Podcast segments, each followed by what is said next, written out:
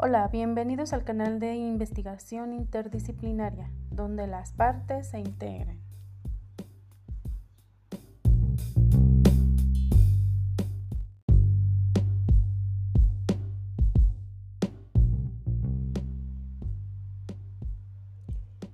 Muy buen día. En esta oportunidad vamos a hablar sobre la interdisciplinariedad para afrontar la crisis ambiental.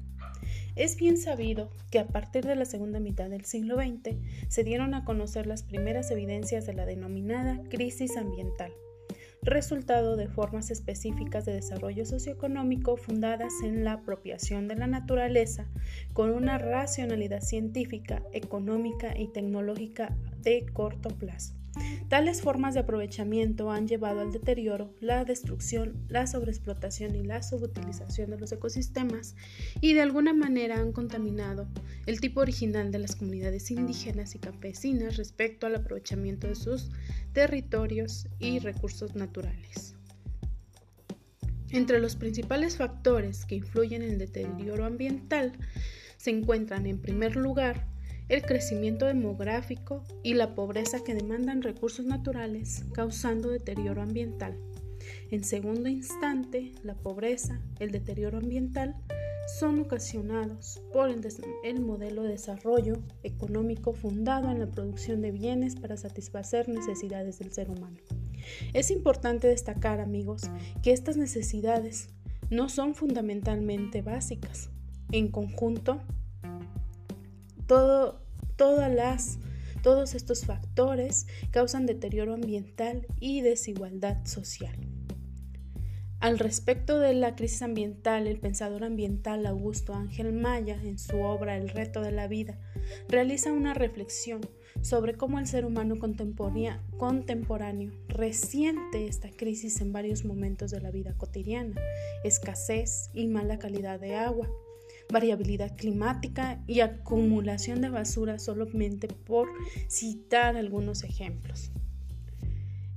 Ángel Maya hace mención de la problemática ambiental más allá del hombre moderno y nos remonta a la época paleolítica, donde comienzan los problemas ambientales con los inventos que le permiten al hombre pasar de cazador a agricultor, comenzando así la extracción de la naturaleza hasta llegar a la revolución industrial, donde se comienza la automatización de maquinaria para acelerar procesos de producción, comenzando una revolución energética con el uso de combustibles fósiles.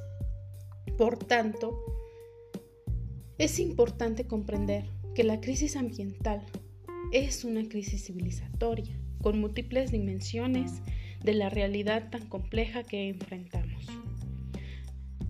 Al respecto de la crisis ambiental, el, pensador, ambiental Ángel Maya nos dice que no significa que sea necesariamente una catástrofe, pero sí posiblemente transformaciones profundas no solo en los instrumentos técnicos, sino también en las formas de entender a la sociedad y en los símbolos que aglutinan a los hombres. Es indispensable para poder entender la crisis ambiental, analizar no solamente los problemas de orden físico o biológico, sino igualmente las articulaciones que conforman el sistema social. Las soluciones no pueden ser solamente de orden técnico. Es indispensable repensar entonces a la sociedad en su conjunto. No es el primer cambio de piel que ha tenido que sufrir el hombre a lo largo de la historia. Y es que la afectación de la crisis ambiental sucede en múltiples ámbitos de la sociedad, lo que nos lleva a cuestionar a la ciencia. ¿Por qué ha sido fundamental la ciencia en el desarrollo imperativo de modelos ideológicos y tecnológicos? También es imprescindible contar con el hecho de que la ciencia ha promovido la superespecialización del conocimiento con las denominadas disciplinas que fragmentan la realidad. Al respecto de disciplina, Morin, citado en Pedrosa 2006, reflexiona que la disciplina es considerada como una categoría organizadora del conocimiento científico. Por tanto, desarrolla su propio lenguaje, sus propios métodos y técnicas, sus propias teorías, con lo cual se delimitan sus fronteras y se reduce a la realidad en partes. Al respecto de la división disciplinar, Luengo 2012 sugiere que la división disciplinar ha sido y es productiva, pero la sola disciplina aislada no lo es. Las disciplinas requieren del cruce, de la intersección, del reconocimiento de las encrucijadas del conocimiento y de trabajar en los límites de lo que se considera su objeto de estudio. Por tanto, considero muy importante que la disciplina es la base de la construcción del conocimiento y es fundamental para cimentar dichas bases desde la especialización. Sin embargo, también es imprescindible establecer las interrelaciones que una disciplina guarda con otras disciplinas y con el contexto en el cual se está revelando alguna problemática. Morin, en 1999, señala que en el siglo XX hubo marcados progresos en conocimientos efectuados desde las especializaciones disciplinarias. No obstante, son, tal como cita el autor, son dispersos, desunidos, debido justamente a esta especialización que a menudo quebranta los contextos, las globalidades, las complejidades. Lo anterior me permite reflexionar sobre por qué los individuos que tienen una formación disciplinar no contextualizan y no integran sus saberes. No intento descalificar la formación disciplinar porque como menciona Pedrosa 2006, la especialización es parte inherente de la ciencia misma, pero no podemos decir que es lo mismo para la enseñanza superior, ya que se trata de una formación de sujetos situados socialmente e históricamente bajo ciertas circunstancias donde se determina un horizonte de vida. Por tanto, se hace una intelectualización de la realidad social. Bunge 2001 sugiere que el conocimiento de las partes es necesario, pero insuficiente para explicar cómo se combinan en el todo para explicar sus propias propiedades emergentes. En un mundo tan cambiante y dinámico no encaja del todo el reduccionismo. Actualmente existe un enfoque para afrontar la crisis ambiental que está encaminado a vincular los conocimientos de las disciplinas a partir del diálogo. De acuerdo a Bunge 2001, existen dos formas estrategias en las que la ciencia se puede fundar. La primera, la reducción que tiende a generalizar los hechos y la segunda, la integración que diversifica para unificar hechos y se promociona a través de la transdisciplinariedad con sus dos variantes, la multidisciplinariedad y la interdisciplinariedad. Han surgido, en tanto, nuevas tendencias de hacer investigación respecto a lo que es la crisis ambiental, tales como la multidisciplina, la interdisciplina y la transdisciplina. De aquí en adelante nos referiremos a la interdisciplina y la relación que guarda con la problemática ambiental actual. En primer lugar, arribaremos a un concepto de interdisciplina a partir de la revisión de diversos autores y posteriormente nos vamos a permitir analizar algunas aportaciones de la investigación interdisciplinaria al abordar la crisis ambiental. Para luego 2012, la interdisciplina aborda la relación bilateral entre disciplinas para estudiar algún fenómeno o problema particular, habiendo transferencia de métodos, conocimientos teóricos y prácticos.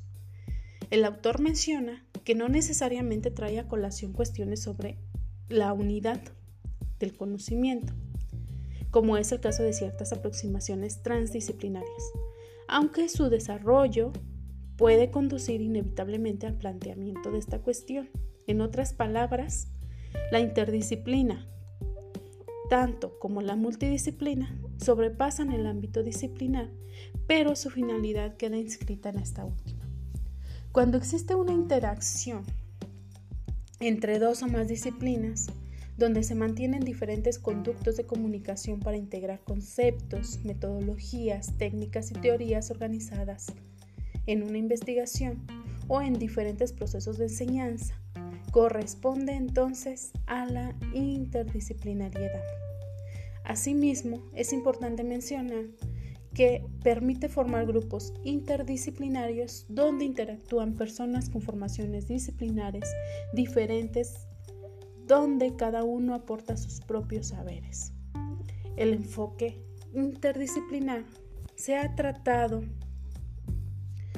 de intervenir desde la universidad. Sin embargo, de acuerdo a Pedrosa, aún existen algunos objetivos que se deben abordar a partir de este enfoque. El primero es superar las fronteras disciplinares con la unificación del conocimiento. El segundo, fomentar a los sujetos, perdón, fomentar en los sujetos la capacidad de análisis crítico frente a la realidad contextual del mundo, incorporar en los contenidos curriculares temáticas de estudio pertinentes a la realidad integrar la cultura que es propia de una sociedad, para ampliar de esta forma la visión del eurocentrismo como única forma cultural dominante. Formar a los alumnos para el entendimiento de la complejidad que parte de un mundo cambiante y dinámico y por último, que el estudiante contextualice la problemática de acuerdo a su realidad. Al reformar la universidad, se trasciende a reestructurar a la sociedad. Por tanto, la interdisciplina no se limita al campo del conocimiento, fomenta un cambio de pensamiento como hace mención Morín 2001 en su obra La cabeza bien puesta, repensar la reforma, reformar el pensamiento, que menciona. Con la exhortación a formar con base en la condición humana para afrontar la incertidumbre de un mundo complejo en base al contexto planetario.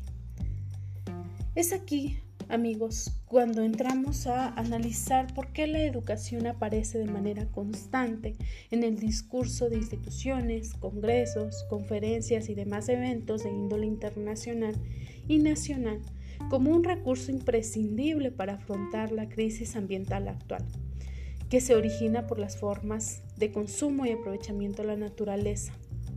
En este sentido, hablaremos del objetivo integrador que fomenta la educación ambiental.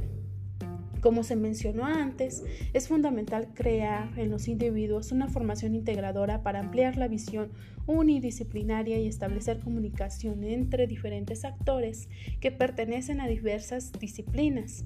Uno de los enfoques desde los que se ha abordado la educación ambiental es la interdisciplinariedad.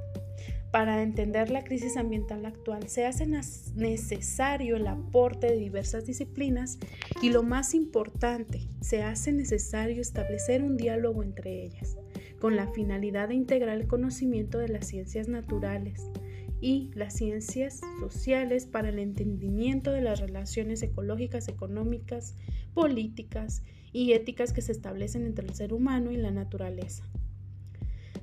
De acuerdo a Ramírez, la problemática ambiental no conoce de disciplinas académicas y requiere un enfoque innovador porque el objeto de investigación se constituye de una forma holística en un sistema caracterizado por múltiples elementos.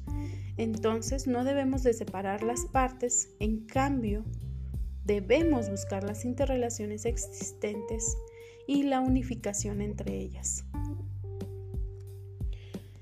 El enfoque interdisciplinario en la educación ambiental como forma de afrontar la crisis ambiental actual consiste entonces en la existencia de nuevas materias ambientalistas como la psicología ambiental, la ecología ambiental, la ética ambiental, donde en dicho modelo se aplica en mayor medida en los niveles de educación media, superior y superior.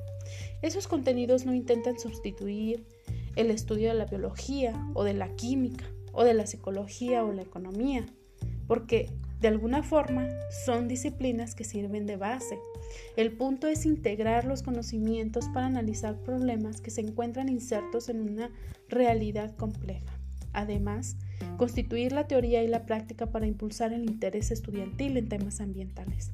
Asumo entonces que el enfoque interdisciplinario conlleva algunas ventajas que radican principalmente en la integración de conocimientos de distintas disciplinas. Por tanto, Considerar la educación ambiental como eje transversal en el currículo educativo mexicano podría ser fundamental para sustituir la fragmentación del conocimiento unidisciplinario e impulsar la comunicación entre las ciencias naturales y las ciencias sociales, que sería sin duda lo más apropiado. Finalmente, menciono que es imprescindible comprender la realidad sin desvincular los procesos o elementos que se pueden distinguir en algún problema. Hay que reconstruir las relaciones que guardan esos elementos para romper las fronteras disciplinarias, porque presentan una realidad fragmentada y no articulan los procesos e interrelaciones que se establecen entre las partes que componen el objeto de estudio. Entonces, el enfoque interdisciplinario busca afrontar la realidad sin perder de vista cómo se articulan las vicisitudes en un contexto que influye en la determinación del objeto. Coincido con Monin y Carl 1993 cuando mencionan que los pensamientos fraccionarios que dividen todo lo que es global ignoran por naturaleza el complejo antropológico y el contexto planetario. De ahí que se requiere una transformación al pensamiento para comprender y realizar un análisis crítico de la realidad respecto a la crisis ambiental, que es un problema constante y dinámico que se instala en un contexto particular. Bueno, me despido amigos, espero te haya gustado este podcast. Fue realizado por investigación interdisciplinaria desde la, donde las partes se integran. Gracias.